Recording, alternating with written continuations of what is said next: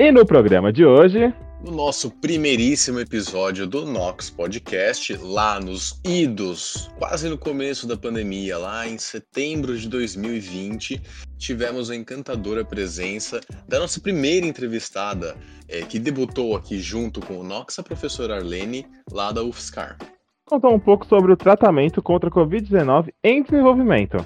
E se naquela época estava em desenvolvimento, muita coisa mudou até agora. E passado mais de um ano muita coisa também foi descoberta.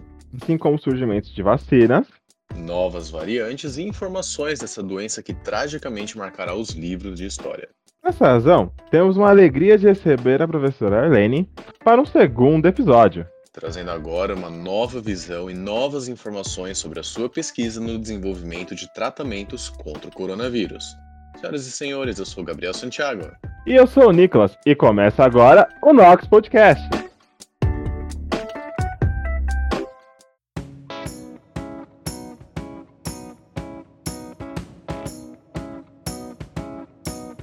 Nox Podcast é uma iniciativa de alunos do Instituto de Química da USP para levar ciência e o que anda acontecendo na universidade pública para todos, em especial aos não cientistas.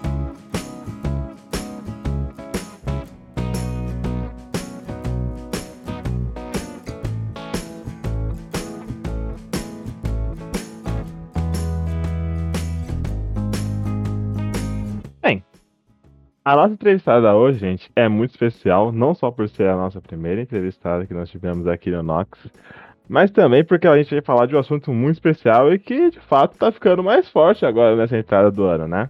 Bem, nossa entrevistada de honra, o episódio tem graduação e mestrado e doutorado pela Universidade Federal de São Carlos, UFSCar. E fez um doutorado sanduíche na França, como se fosse pouca coisa, né? Olha lá.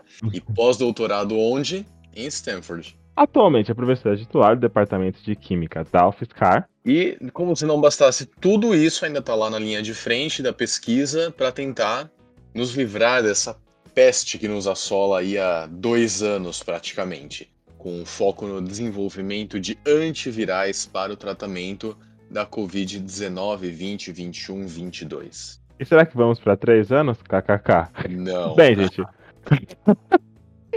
Bem, gente, hoje temos conosco a professora Helene Gonçalves Correia. Olá, professora, como você está? Tudo bem, obrigado pelo convite mais uma vez, é um prazer estar aqui. A gente que agradece, encantadora a sua presença. Muito obrigado por ter aceitado o nosso convite mais uma vez. E coisa mudou, hein, Pro? Bastante coisa mudou ali de setembro de 2020. Faz, faz aí o que? Um ano e meio já? Um ano e cinco meses que a gente se, se falou. É. E aí a gente está curioso para saber, porque se para gente aqui, meros mortais que a gente está sofrendo é, aqui no, no, na baixa, né, no, no plebeu médio aqui, como que tá para o pessoal que está tentando lidar com essa, com essa doença ali para erradicar ela de vez? É, para começar a nossa conversa, eu acho que eu preciso relembrar um pouquinho o que eu falei uh, um ano e meio atrás. Naquela época, eu tentei explicar um pouquinho como é que funciona o, o, tratamento de uma doença causada por vírus, né? E fiz muitas analogias com a AIDS, né? Que, que é causado pelo HIV. E naquela época eu falei, né? Vocês me perguntaram sobre a questão de vacinas e eu disse que até hoje, né? E realmente até hoje nós não temos uma vacina para a AIDS, é uma vacina que combata o HIV mas temos vários medicamentos, né, vários antivirais que eficientemente controlam a doença, né? Não, a gente não consegue curar a AIDS, mas a gente consegue controlar muito bem. E naquela época eu achava que a Covid ia ser mais ou menos como foi a AIDS, né? Nessa, né? E felizmente eu estava extremamente enganada, né? Porque a, a, diferentemente da AIDS, a Covid uh, foi possível, num tempo recorde, conseguir vacinas extremamente eficientes e seguras, e isso praticamente nos salvou, né? Mesmo agora com essa nova variante, a Omicron, que está batendo todos os recordes novamente de infecção, a gente vê, felizmente, que as pessoas que estão se contaminando, na imensa maioria, são vacinados e, portanto, ou não têm sintomas são assintomáticos ou uh, têm sintomas leves. Então, uh, fico muito feliz de estar enganada naquela época, achando que a vacina seria mais difícil. Felizmente, não, não foi. É, com todo respeito, a gente também está bem feliz que, que você estava enganada, professor. A gente ficou, na verdade, a gente ficou bem preocupado, né? Porque uh, a gente tinha aquela esperança do mundo inteiro reunido. E aí, na verdade, foi, foi uma, uma voz de sabedoria muito grande. A senhora chegou pra gente e falou: olha, a minha experiência diz que vai ser bem difícil. É, mas uh, parece que novas tecnologias surgiram, né, nesse, nesse meio tempo. Sim, é, na verdade as, as vacinas, uma parte delas são de uma tecnologia nova, né, que são essas vacinas baseadas em RNA, e no caso aqui do Brasil é a, a vacina da Pfizer. A gente tem também a Moderna, mas não está sendo aplicada no Brasil, mas na Europa, nos Estados Unidos sim. Então são duas vacinas que são baseadas em RNA mensageiro. Isso, essa é uma técnica nova, mas as outras vacinas não, elas são é, bastante Uh, é uma, são técnicas bastante conhecidas já, né? Muitos, muitos anos. Mas, na verdade, uh, o esforço mundial foi muito grande, né? Eu acho que a grande grande mérito que a gente teve de ter vacinas nesse tempo recorde foi que realmente a pandemia é muito séria, né? Nós tivemos, infelizmente, um número absurdo de mortes e isso fez com que todo mundo se voltasse, né, para o desenvolvimento das vacinas em, em tempo recorde, novamente. Muito dinheiro foi colocado, inclusive, né, para você fazer pesquisa científica de qualidade em, em tempo recorde, como foi, uh, isso custa muito caro, né? E vários governos, inclusive, uh, colocaram muito dinheiro para que os centros de pesquisa fossem capazes de desenvolver essas vacinas, felizmente. Bem, a senhora falou dessa questão, né, das novas vacinas e tudo mais. É, como, como você vê as novas vacinas hoje, é, na questão de qual é o impacto que elas trazem para as pesquisas atuais? É, tem alguma inovação que pode ser implantada para alguma pesquisa? É, tem coisas novas sendo pesquisadas a partir das vacinas? O que você vê a respeito disso atualmente? Na verdade, essas vacinas novas que eu falei que são baseadas em RNA, elas vieram de, uma, de um desenvolvimento anterior, né? O Prêmio Nobel de Química, por exemplo, de 2019, olha a coincidência, né?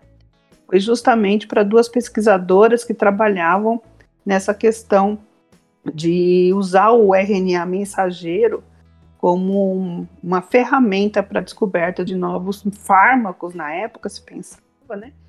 Mas foi justamente essas metodologias que foram desenvolvidas aí nos últimos 15, 20 anos é que serviram de base para o desenvolvimento dessas novas vacinas de RNA.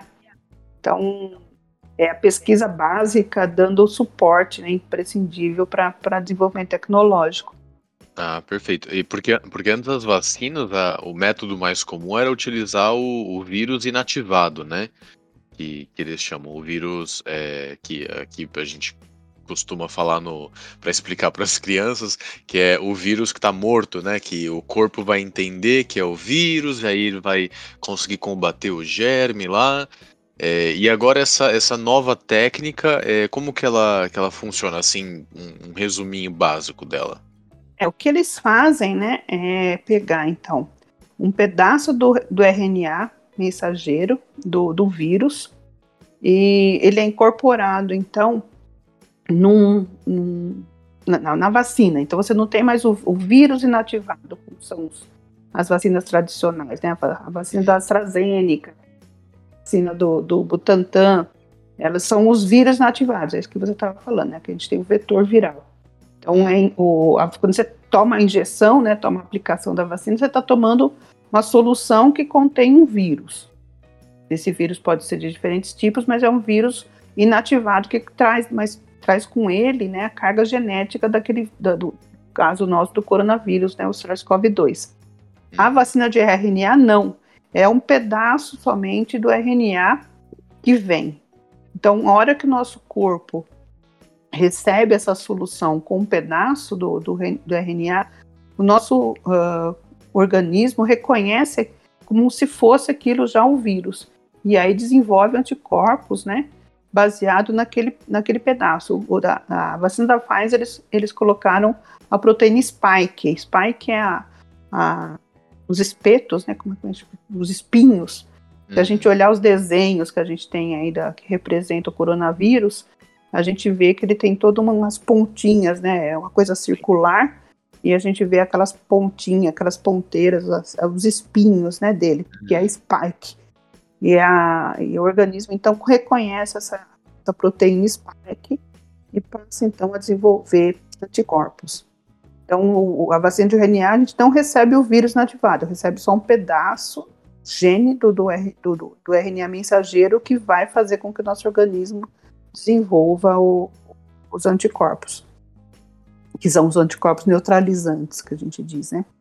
Perfeito. É, e assim, a sua pesquisa, na verdade, ela não ia, né, de encontro com esse mecanismo. A sua pesquisa, ela tratava de inibidores, né? Como é que funcionavam esses inibidores e, de fato, qual era, né, a gente fala de inibidores, mas o que eles queriam inibir no vírus? São coisas completamente diferentes, né? Uma é a vacina que vai desenvolver na gente anticorpos que vai matar o vírus quando você é infectado, ou vai neutralizar o vírus. Né?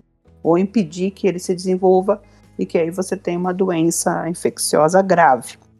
O, o que a gente faz é na busca por antivirais, que são os medicamentos, é aquele que vai tratar a doença. Depois que você foi infectado, que você, você começa a, a ter a, a Covid mesmo, né? Então você vai tomar um medicamento que vai combater a doença. Então, a, o medicamento não impede que você pegue o, o vírus, né, que você esteja contaminado. Mas o medicamento vai tratar a doença, então existem várias formas de você tratar uh, uma doença infecciosa, no caso, é causada por vírus.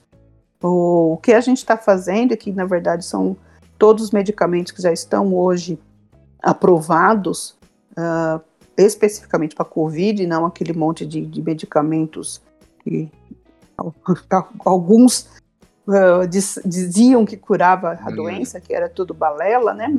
É. Já foi provado cientificamente que não tinha valor algum. Mas hoje nós temos sim pelo menos dois antivirais já aprovados em clínica, né, já, estão, já estão sendo usados em hospitais e por pacientes. E esses dois, esses dois medicamentos que estão aprovados, eles são inibidores enzimáticos, né? Então, essa é a tua pergunta, né? O que, que a gente faz?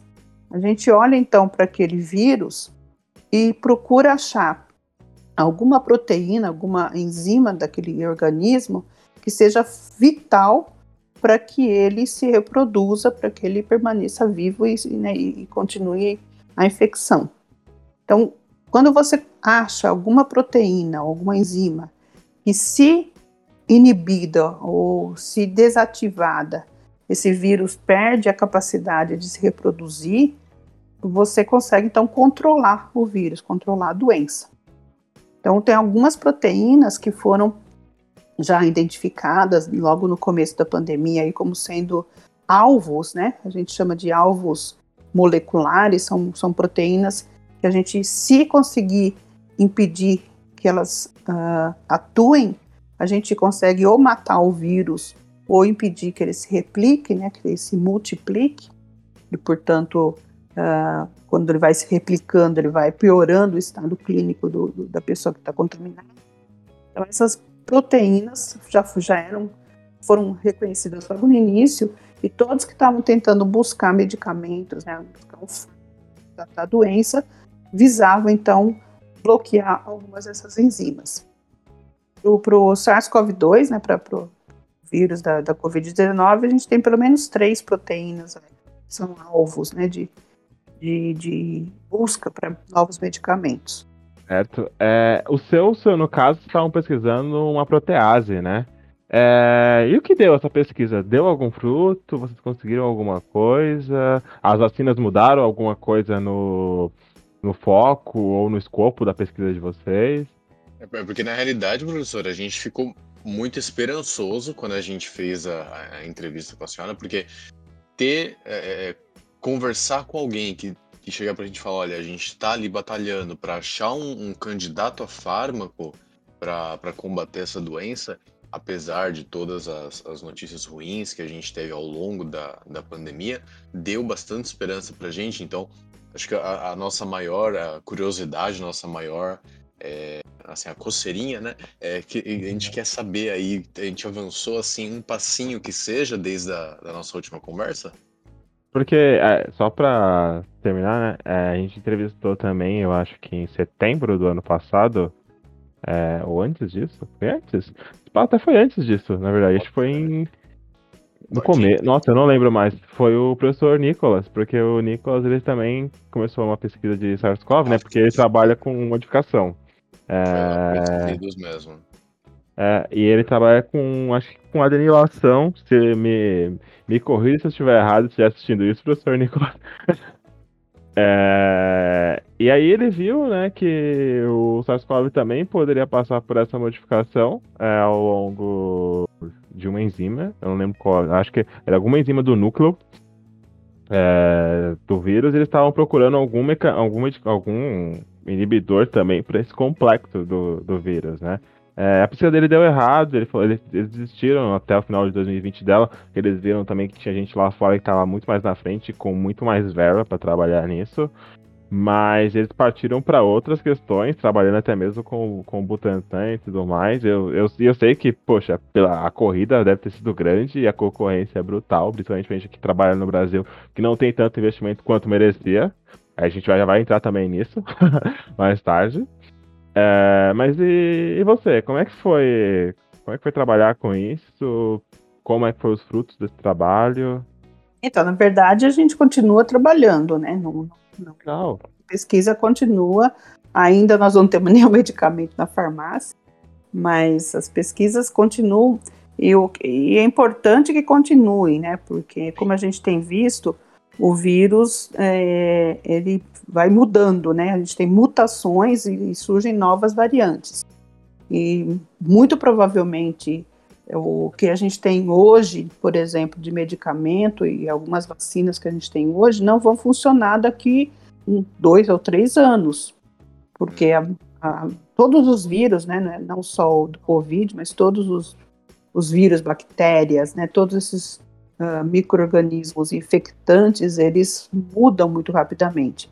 Então a gente não pode parar de pesquisar, porque não é porque já tem uma vacina, porque já tem um medicamento que ele vai durar para sempre, porque não vai. Todo mundo sabe disso. Se a gente pensar, por exemplo, de novo, eu gosto muito de usar a AIDS como, como um exemplo, né? Os primeiros medicamentos que foram desenvolvidos para AIDS era o AZT, né? O primeiro que surgiu. O AZT hoje praticamente não é usado mais, porque o vírus, né, o HIV, já adquiriu resistência ao AZT. Então, nesses últimos 30 anos aí de, de epidemia de AIDS, uma, um número muito grande de novos antivirais foram sendo pesquisados e lançados, porque justamente a gente procura sempre uh, otimizar, melhorar o tratamento, né? Inclusive porque muitos dos medicamentos novos, né, o, o os, os iniciais, além de controlar a doença, muitas vezes eram, tinham muitos efeitos colaterais. Na época, né, é, o que era mais importante era manter a pessoa viva. Então, você mata o vírus e depois trata os efeitos colaterais. É assim que a gente faz, né, numa, numa crise. Mas depois, com o tempo, você consegue ir desenvolvendo medicamentos que têm efeitos colaterais menores, né? Zero é quase impossível, mas sempre a gente procura então melhorar aí a relação né, entre curar a doença ou tratar a doença e menor efeitos colaterais. Então não pode parar de pesquisar de jeito nenhum. O mundo inteiro vai continuar. Agora, uh, eu queria falar um pouquinho assim dos antivirais que nós já temos no mercado, né? Qual é a história deles, só para as pessoas terem uma ideia de como, porque foi tão rápido primeiro, né? mas nada cai do céu, assim, as coisas não são mágicas, né? Ah, de repente surge um, um, uma ideia que a pessoa dormiu e acordou, ah, plim, né, estou, né, descobri a, a cura da, da, do Covid. Não é assim. Então nós temos o primeiro medicamento que, que antiviral que foi aprovado emergencialmente é o Remdesivir. O Remdesivir é um medicamento que estava sendo uh, desenvolvido em 2015 para o tratamento da ebola. O ebola é uma, uma, doença também causada por um vírus, que é o vírus ebola, que é terrível, mas era uma epidemia que atingia alguns países da África. Em 2015 nós tivemos um, casos gravíssimos de ebola, então tinha uma, uma empresa americana que começou a estudar medicamentos que pudessem ser usados para o ebola, que é o Remdesivir. Quando começou a, a pandemia do, do, do SARS-CoV-2, né, com a Covid-19, tudo que tinha no mercado, e que não tinha no mercado, mas que tinha na, dentro dos laboratórios, passou a ser testado no, no, no, no coronavírus, né? Incluindo cloroquina, como a gente já falou, que né, no início se achava que, servia para alguma coisa, que hoje a gente sabe uhum. que não tem nenhuma utilidade, muito pelo contrário, quem toma pode ter graves efeitos colaterais, além de não servir para curar nada. Porque na hora do Mas desespero tu... a gente tenta é, tudo. Então, tudo que tinha no mercado e nas prateleiras dos laboratórios foram testados. Então, o Remdesivir foi um, né, que estava uhum. lá uh, sendo uh, estudado para ebola e que testaram no, no, no coronavírus e matou o coronavírus, né? Ele teve uma atividade antiviral. E foi o primeiro, então, lá no, no meio de, de 2020, uh, no começo de 2021, que, que foi aprovado ele foi primeiro aprovado nos Estados Unidos, uh, depois foi aprovado aqui no Brasil também. O problema do Remdesivir é que ele é injetável, então ele só pode ser usado por pacientes que estão hospitalizados, porque ele é intra, né, outra, ele é a forma de aplicação é intravenosa, então somente a pessoa que está no hospital pode ser é, tratado com Remdesivir. Uhum. Além desse problema, né, da, da, questão de ele ser injetável, ele é caríssimo. Então, aqui no Brasil, por exemplo, ele foi aprovado pela Anvisa, mas pouquíssimas pessoas puderam ser tratadas com ele, porque o custo é muito alto.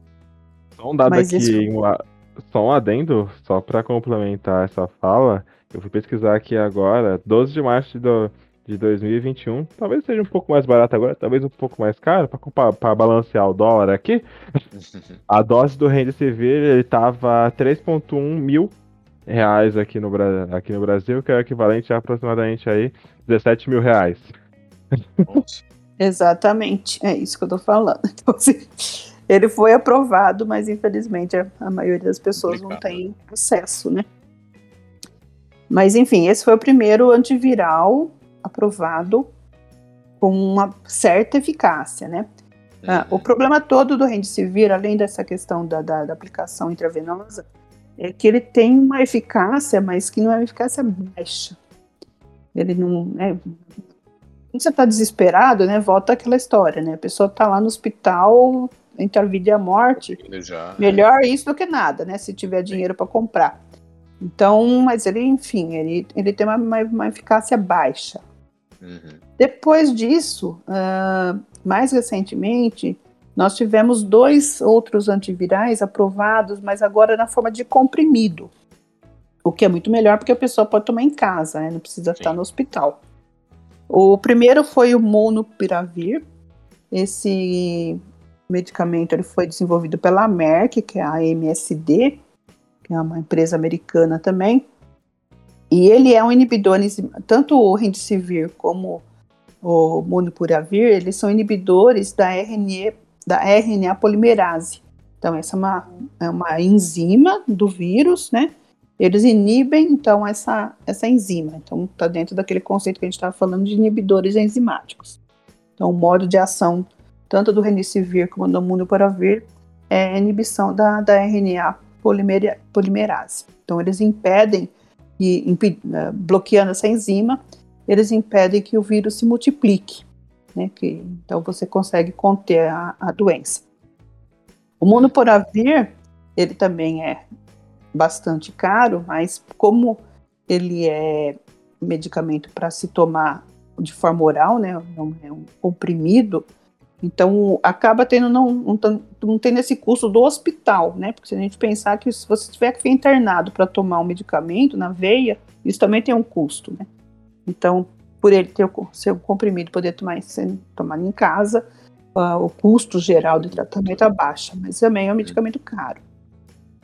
Ele está aprovado estado. Oi, pode falar. Só um adendo também. É, tem um colega que a mãe dele teve que ficar hospitalizada no hospital particular durante o final ali, mais ou menos, de 2021, por conta de Covid. E o SUS estava lotado, eles tiveram que ir pro particular a 5 mil reais a diária da UTI. Então, assim, Nossa, de fato. É barato, hein? É barato. Está barato, porque eu tenho um parente que ficou no hospital mais famoso aí, não vou citar o nome, mas era 80 mil reais a diária. É. E ficou ah, dois meses, dois mil. meses internado. Dois Nossa. meses internado. Esses 5 mil parecem é. peixinhos, né? Tiveram Ai. que vender casa, vender tudo que tinha tudo. quase para poder pagar. Nessa Enfim. hora, a dívida vai até o fim da vida. É. Então, felizmente agora então a gente tem esse medicamento, né? Ele já, o Monopuravir já está já tá aprovado no, nos Estados Unidos, na Europa, aqui no Brasil ainda não. E mais recentemente, a Pfizer, a mesma que faz a vacina, né? Também lançou um medicamento.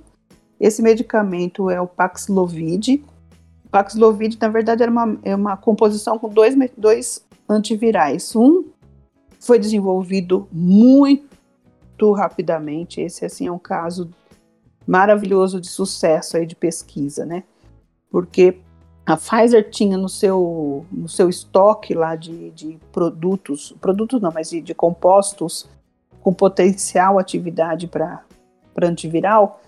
E quando começou a pandemia, logo no início, em março de 2020, eles também testaram né, todos os compostos que eles tinham lá no, na prateleira e encontraram um que tinha sido sintetizado em 2003.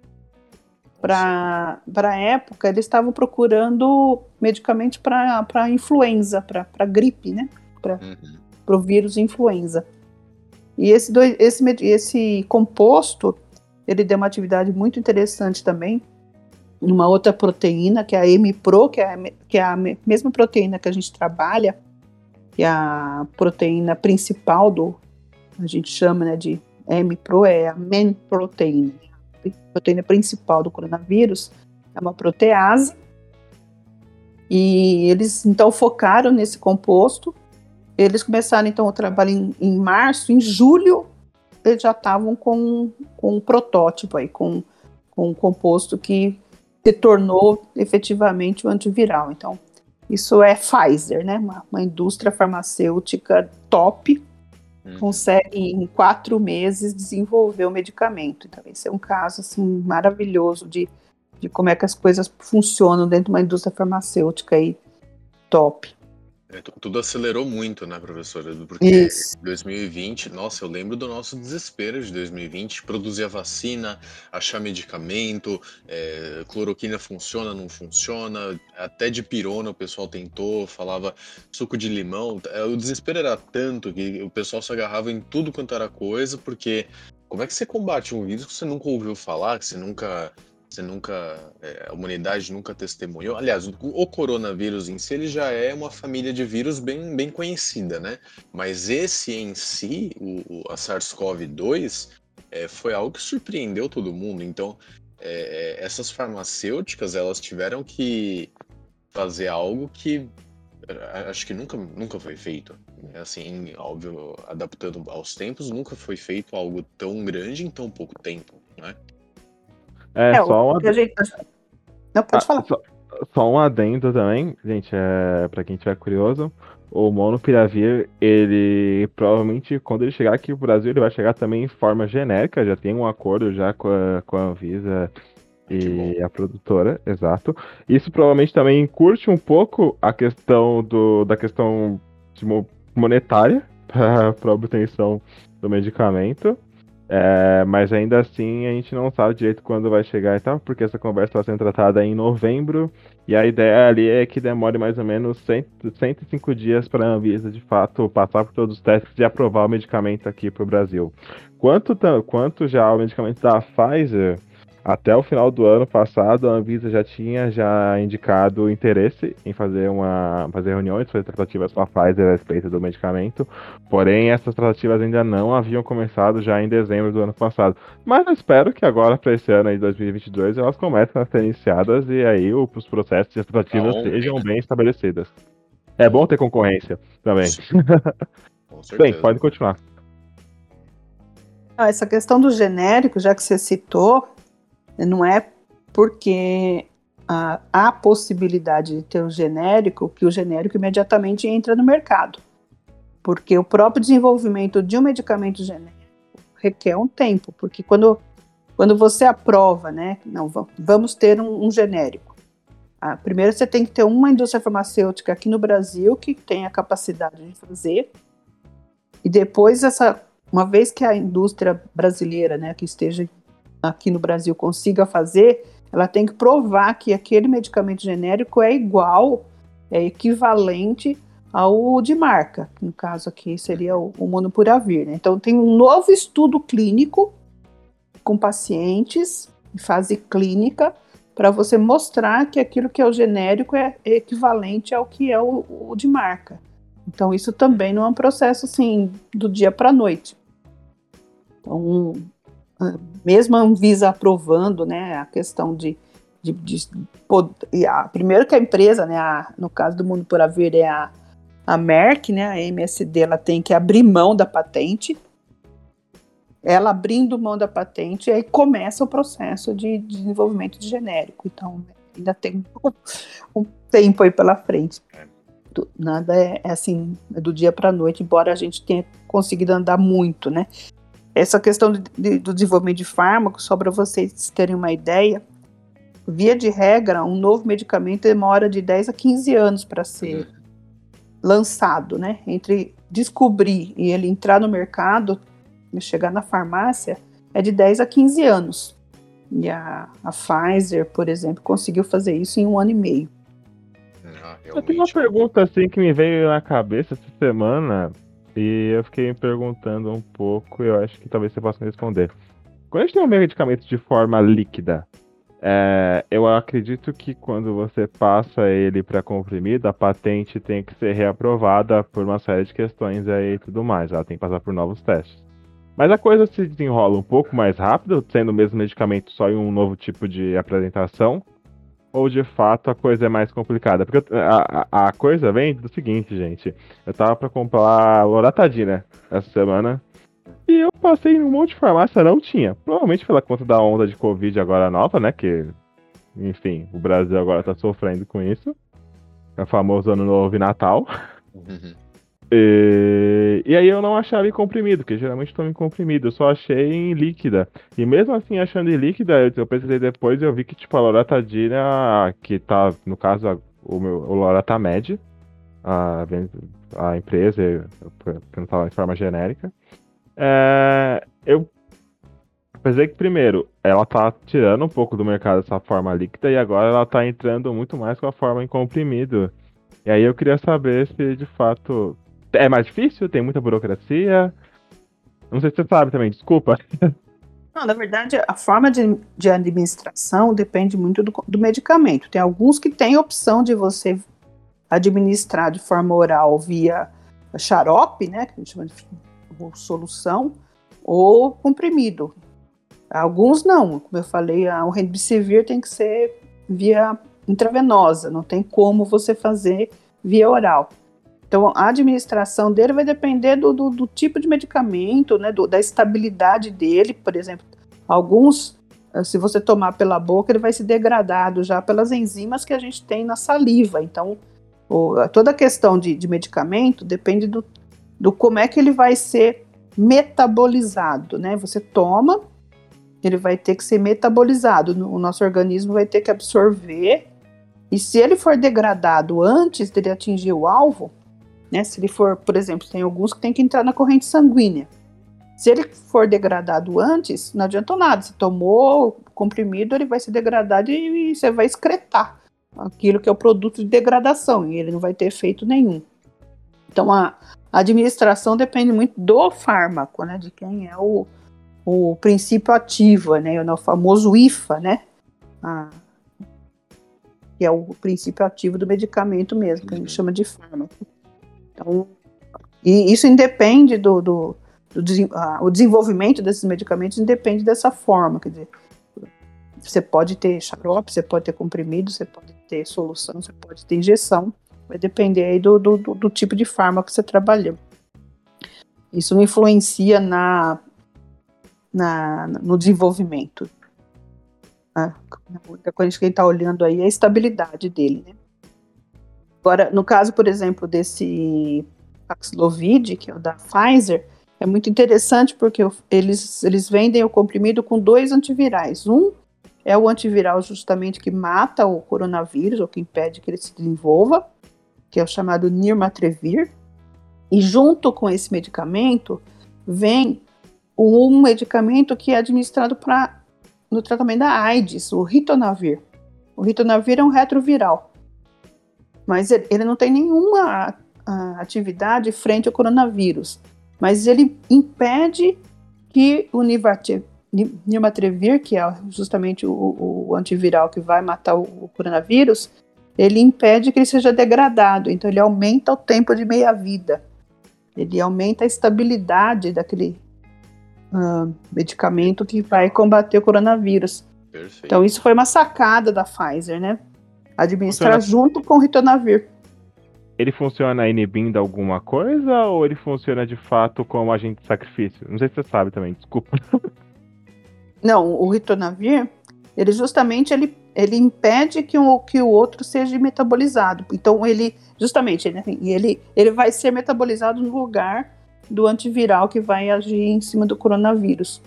Então ele aumenta a estabilidade do, do, do Nimatrevir, que é o, é o medicamento para o coronavírus. Perfeito. Professora, a, a, senhora comentou bastante sobre a, a Pfizer, né, da, e outras farmacêuticas também. E a gente entende que é algo é, complicado já você fazer uma pesquisa numa empresa dessa, mas quando a gente vai também para uma pesquisa é, de universidade, aqui no caso do Brasil, universidades públicas, a coisa é bem diferente. Então, as, as dificuldades que uma, que uma empresa enfrenta não são as mesmas, né, da, das, as dificuldades do, do laboratório, né, da universidade. É, e a gente estava matutando já, acompanhando as notícias, é, principalmente da, do, do, não desenvolvimento da ciência no Brasil, é, em relação a, estímulo do, do governo né, para é, desenvolvimento da ciência no Brasil. E a gente, a gente fica se perguntando quais foram os, as maiores dificuldades do, do seu projeto, né? É, em relação a, essas, a esses percalços que, que vocês encontraram no meio do caminho. E como que vocês lidaram com isso? É, essa questão de, de financiamento é, é, terrível, né? Porque no, no, caso nosso, especificamente, que a gente faz síntese de fármacos, né? síntese de candidatos a fármacos. Uhum. Todos os materiais de partida são importados. Primeiro, nós tivemos um, um, aumento aí do dólar absurdo, né? Nesse período de pandemia, o dólar subiu muito. A inflação subiu. Então, o pouco dinheiro que a gente tinha ficou ainda menor, porque né, com a inflação e, e, o dólar aumentou muito, e então assim, o que você comprava há dois, três anos atrás, não compra hoje mais. Então a gente depende basicamente de produtos importados, e isso então afeta muito a nossa pesquisa. Além disso, nós tivemos essa questão da quarentena, que aqui no, no, nosso caso no Brasil foi muito pior do que nos outros países, porque a universidade até hoje está fechada, né? acho que vocês sabem disso, né? Assim, os alunos das universidades continuam com aula online. Sim. O nosso laboratório ele foi reaberto né, dois meses depois que começou a pandemia, justamente porque a gente tinha esses projetos para tentar né, descobrir novos medicamentos para a Covid, mas o laboratório depende do restante da universidade, né? A gente não, não, é, não vive numa ilha. Então, a, a universidade fechada. Oi? Central analítica e tudo mais. É. Não, central analítica, o restaurante universitário. Então, os alunos vieram trabalhar, mas numa, numa, situação extremamente complicada, né? Porque o laboratório está funcionando, mas não de uma maneira efetiva, né? Como deveria ser se tudo tivesse funcionando, né? Então, o trabalho não, não, não rendeu, basicamente. Foi isso que eu posso falar, assim, não rendeu. Embora a gente não tenha fechado o laboratório, os trabalhos foram andando muito devagar por causa de todos esses problemas. Mas, como eu falei, a gente não pode parar, né? Então, embora a gente não tenha conseguido ainda achar um antiviral que cure a, a, a Covid ou que sirva para tratamento, a gente vai continuar trabalhando, porque uma das maneiras da gente uh, contribuir é também formando mão de obra, né? Então, praticamente todos os alunos que saem do nosso laboratório depois do doutorado vão para a indústria farmacêutica, né? Eu tenho a imensa maioria dos meus alunos trabalham em indústria farmacêutica. Então, a gente está formando mão de obra especializada para ajudar aí também na, na produção de fármacos na, na, na indústria, né? Então, acho que esse é um, esse uma grande contribuição. descobrir, né, professora? Essa é verdade. Se não insistir, nunca vai chegar lá. Sim, não, tem que, tem que continuar, não pode parar. É, com certeza. É, Mas a gente. Desculpa, pode falar. Esse, esse, caso, por exemplo, da, da Pfizer com medicamento, né, que, que é o Paxlovid, é que eu falei, né, que eles começaram em março, em julho eles já tinham composto, mas não é uma pessoa que trabalhou, né? A Pfizer tem 10 mil funcionários que simplesmente falaram, não, todo mundo vai trabalhar nisso. Então, assim, não é com meia dúzia, né? É o time inteiro de uma, de uma, de uma indústria top trabalhando. Então, você, você pensa em 100 pessoas, no mínimo, trabalhando de noite. Então, é, é não dá para competir, né? Não tem como, é. felizmente. É, eu acho também que um dos vários problemas que a gente está tendo é que, bem, a gente está tendo não, eu acho que a gente vai ter, provavelmente é, aqui no Brasil é o seguinte, né? A gente fala dessa pesquisa, a gente fala da velocidade, e eu acho que as pessoas elas perderam um pouco da noção do quão único foi isso na história da questão da, da, da pandemia da, da Covid-19. Não só pela pandemia e pelos estragos que ela fez ao, por todo o mundo, mas pelas pesquisas, né? Poxa, a gente fez tudo num, num período muito recorde para tratamento. Eu acho que o que a gente está sofrendo hoje é que a gente passa tanto tempo recluso e sem sair de casa e tudo mais, que agora acho que as pessoas estão é, esbanjando tanto dessa liberdade que a gente está tendo agora, e a gente está dando um over, né? A gente está a gente tá fazendo um pouco a mais do que deveria, e a gente tem que pensar também numa coisa. É, gente, é muito legal sair, é muito legal ver as pessoas que a gente está sem ver aí durante anos. Mas existem as variantes. A gente não. Eu até ia perguntado, a gente pode também falar disso, professora. É, a gente tem as variantes, a gente tem as mutações que estão ocorrendo aí, eu não diria diariamente, mas num, num ritmo bem acelerado, a questão do, do vírus da Covid-19. E o meu maior medo, eu acho que hoje em dia, quanto a isso, é a gente não dar conta em questão de pesquisa, sabe? É o vírus evoluir de um numa velocidade muito maior do que a gente consegue pesquisar a respeito dele, saber sobre ele e criar de fato medicamentos e até vacinas contra ele. Você acha que isso é uma possibilidade, professora, para esse ano? De a gente de fato surgir variantes do coronavírus que ultrapassam muito é, os medicamentos ou as vacinas que a gente tem hoje para ele, e que aí a gente possa voltar para o início do que era a pandemia. A gente não, tem um vírus. Não, acho que, não, porque na verdade, graças às vacinas, não aos medicamentos, né, mas as vacinas, o, é, é, rapidamente eles conseguem adaptar a vacina para as novas variantes, né? E o vírus não consegue assim se tornar um novo vírus completamente. Então ele vai sofrendo mutações e essas mutações estão sendo acompanhadas 24 horas né, por, no mundo inteiro, então todas as vacinas estão o tempo todo sendo testadas contra essas variantes. Então foi o que aconteceu, por exemplo, agora com a Omicron. Todas as vacinas que nós temos no mercado foram testadas e most se mostraram eficientes, embora a gente tenha que tomar a dose de reforço para ter uma, uma, uma, eficácia melhor. Mas eu não acredito não que, que essas mutações façam que, com que a gente não tenha vacina. Mas a gente vai ter que tomar, né, cada, sei lá, cada seis meses, cada quatro meses, vai ter que tomar uma dose. Com, com é custo que, ainda pequeno que o custo pagar, tem, né? né? É. é. é Agora, a, a questão toda, né, que, que isso a gente tem que enfatizar, as pessoas precisam se vacinar, né? É um absurdo é um absurdo você ter pessoas que são contra a vacina, né? Isso é. É Mas o Brasil não. É a mesma coisa que acreditar que a Terra é plana, né? Então, é. assim, na minha opinião, as pessoas que acreditam que a Terra é plana são os antivacina. Então. Mas no, no Brasil não é, não acaba não sendo tão difundido, né? Porque a gente tem uma cultura de vacinação. É, Felizmente, é, né? Bem mais forte que outros países, até os países desenvolvidos, né, Estados Unidos, na Europa, é, tem muita gente que, que, que fala que vacina é, altera DNA. Isso, ah, isso é uma ignorância. Ouvi, gente, é, a senhora não sabe, eu ouvi semana passada isso de uma mãe falando que ela aceita se vacinar numa boa, mas pode acabar o mundo pode botar uma arma na cabeça dela, nem por decreto do Papa ela vai deixar vacinar a, os filhos dela. Aí eu, chocado assim, eu falei, nossa, mas por que a senhora tem medo de alguma reação, alguma coisa? Não. Sabe o que que é? A gente que é grande, é, a gente já não produz células no nosso corpo, mas as crianças vão crescer.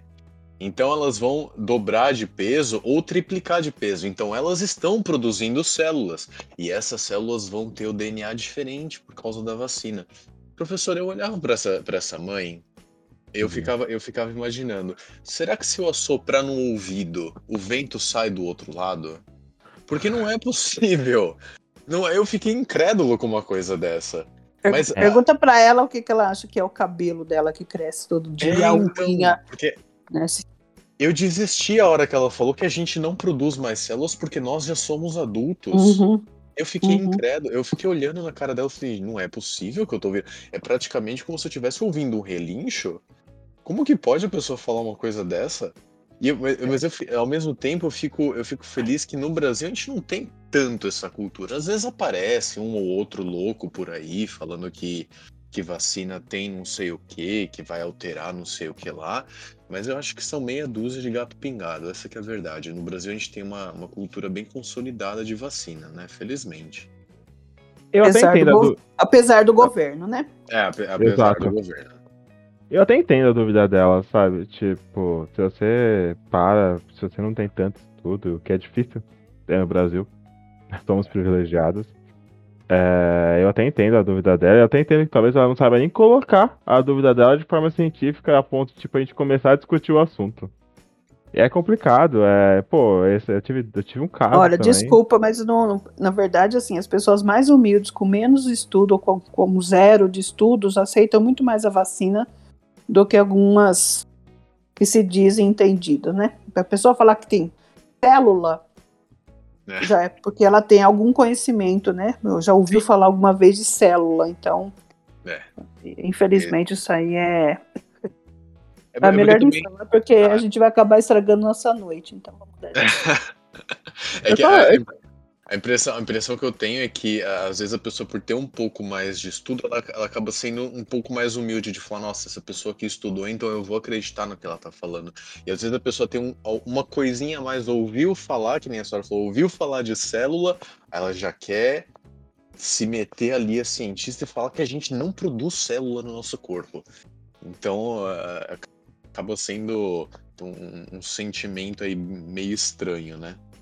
Eu tive um caso semana retrasada. Eu fui numa loja de tênis e tava comprando um sapato pra mim.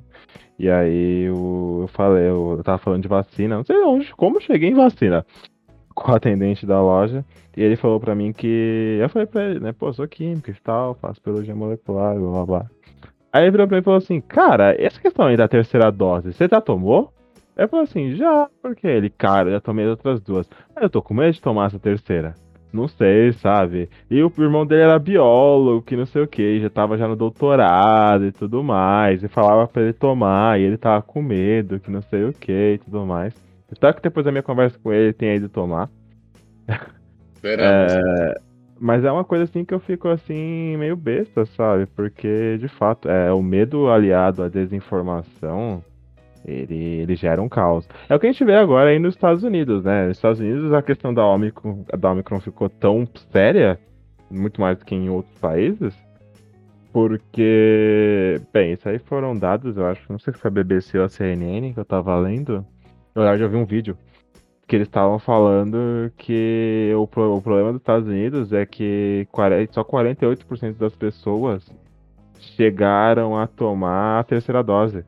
Nossa. Então, o que eles estão tendo de problema, principalmente lá das pessoas que vão, que acabam chegando até de fato uma UTI por causa da Omicron, são de pessoas que não tomaram ainda a terceira dose, porque só 40% da população de lá tomou.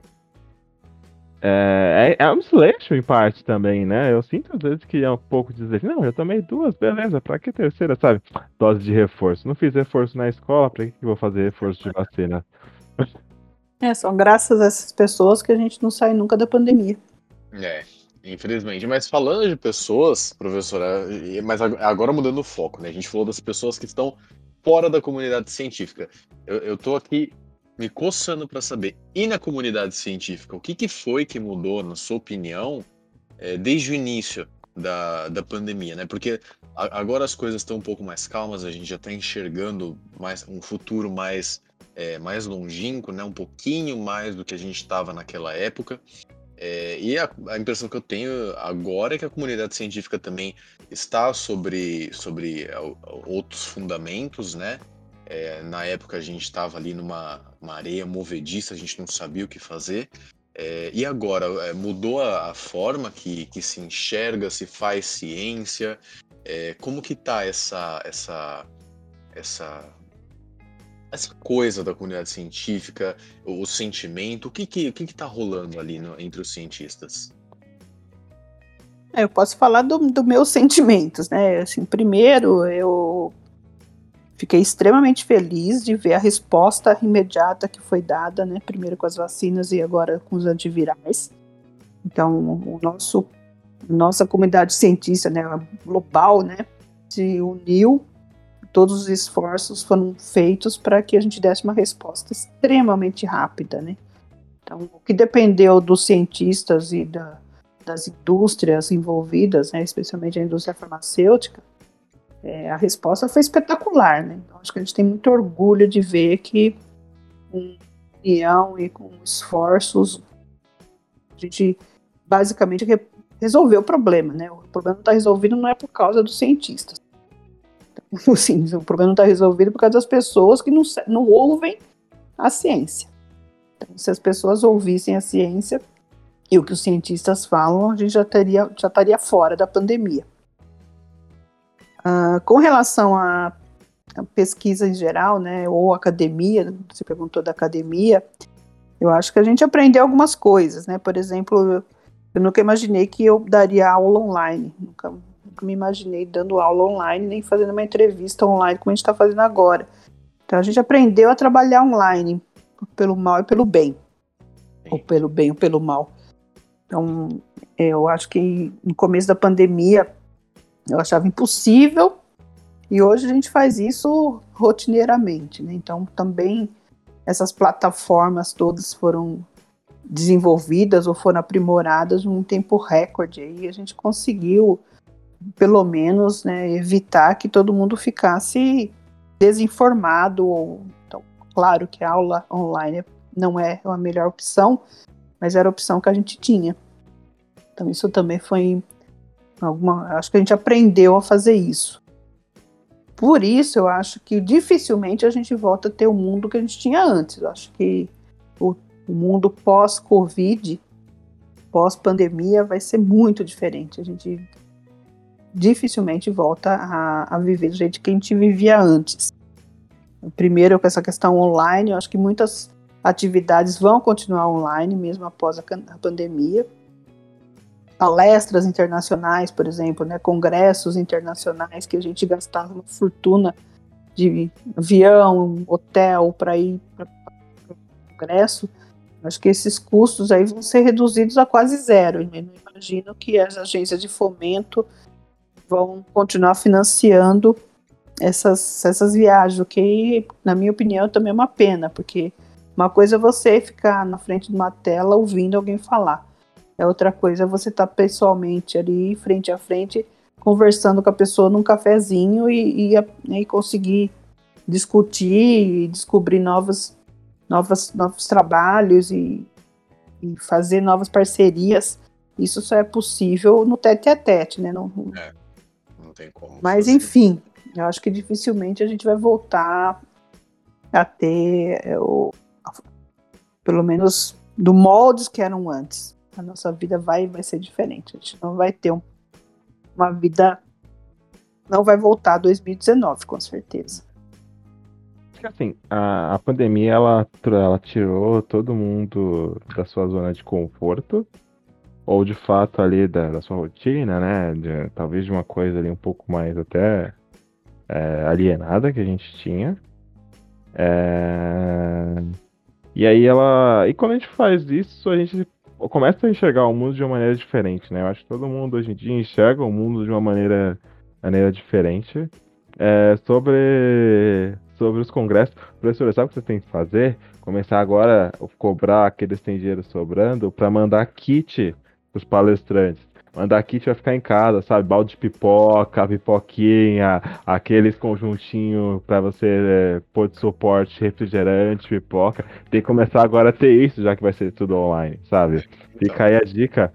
É, e eu acho que, assim, uma coisa que eu senti um pouco na pandemia, eu sei que, poxa, dois anos é difícil para desenvolver as coisas, é difícil de fazer grandes alterações, mas eu ainda acho que o sistema de reuniões online ele tá, ele tá caminhando, ele é bom e o investimento dele é incrível. A gente pode ver aí as ações da, do Zoom aí, como eles cresceram. Tem muitos filmes até que fazem piadas, né? Que se um cara do um viajante do tempo voltasse em, dois, em 2019, qual era o melhor lugar para ele investir na bolsa? Cara, compre ações do Zoom. Vai ficar muito rico em dois anos. É, eu acho que o, talvez até os sistemas evoluam para coisas assim que gerem uma interação uma interação mais, mais apropriada, que simule uma coisa um pouco mais real. Mas eu acredito também que a gente não pode muito se perder nisso e, e esquecer também que as coisas presenciais são muito importantes e que elas não podem ser substituídas de uma hora para outra e nem deveriam ter essa, esse pensamento cogitado, porque de fato o tete a tete ali é muito importante às vezes. Mas, de fato, uma coisa que facilita muitas vezes pra gente fazer muitas coisas ao longo, ao longo do dia e ao longo aí da vida. Ah, bom, professora, eh, a gente agradece mais uma vez eu, por você ter vindo aqui conversar um pouquinho mais com a gente, dar uma atualização como que estão as coisas é, na pesquisa e já já vamos aí dar um spoiler que a próxima vez que nos falarmos será no momento sem pandemia com toda certeza será num momento muito melhor e com muitas boas notícias, a gente espera. E mais uma vez, obrigado. E agora a gente abre aí um espaço, se você quiser mandar um recado para alguém, por favor, o tempo é seu. Eu que agradeço a, a oportunidade de novo de da gente conversar sobre o trabalho né, que está voltado para o desenvolvimento de, de antivirais, né? Mas o que, eu, o que o recado que eu quero dar, deixar é tomem vacina e se cuidem. Porque a gente só acaba com essa pandemia se todo mundo efetivamente participar. Então, todos têm que tomar vacina, incluindo as crianças que felizmente foram incluídas no PNIF na, nessa semana passada. Então, todos com vacina sim e máscara ainda e distanciamento social quando possível, para a gente conseguir efetivamente vencer essa pandemia. É o final. Uma boa sorte aí para vocês no, no, no Nox. Muito obrigado. Obrigado, professora. É isso, pessoal. Vamos encerrando aqui mais um episódio do Nox. Revisitando aqui a professora Arlene, que nos brinda com essas é, novidades do, da pesquisa do, contra a Covid-19. É, se você ficou com saudade do nosso primeiro episódio, ele está disponível em todas as plataformas: Spotify, Deezer, Apple Music, tudo que você imaginar. Entra lá, vale a pena conferir agora mais como um registro histórico, né? Então, o que, que a gente pensava naquela época, o que, que a gente pensa hoje, como as coisas estão ou não estão. E acompanhe a gente até o próximo episódio. É isso, galera. É, fica aí a dica, tá? Você que agora tem aquele seu professor que quer fazer aquele trabalho de escola, de voltar às aulas, de comparação do mundo antes da pandemia e depois da pandemia. O Nox aqui é uma excelente ferramenta para você pesquisar. E é isso. Esse foi mais um episódio do Nox. A gente agradece muito a sua atenção aqui no nosso canal. É, a gente espera que você tenha aprendido algumas coisas com esse episódio. E eu espero que todos aí estejam muito bem todos os nossos telespectadores. Muito obrigado. Esse foi o Nox. Até!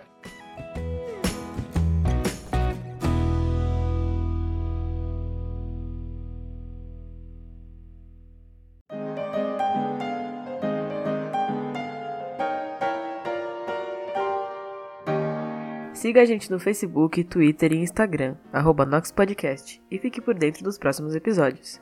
Eu sou a Laura Rezende e vemos vocês nos próximos episódios. Tchau!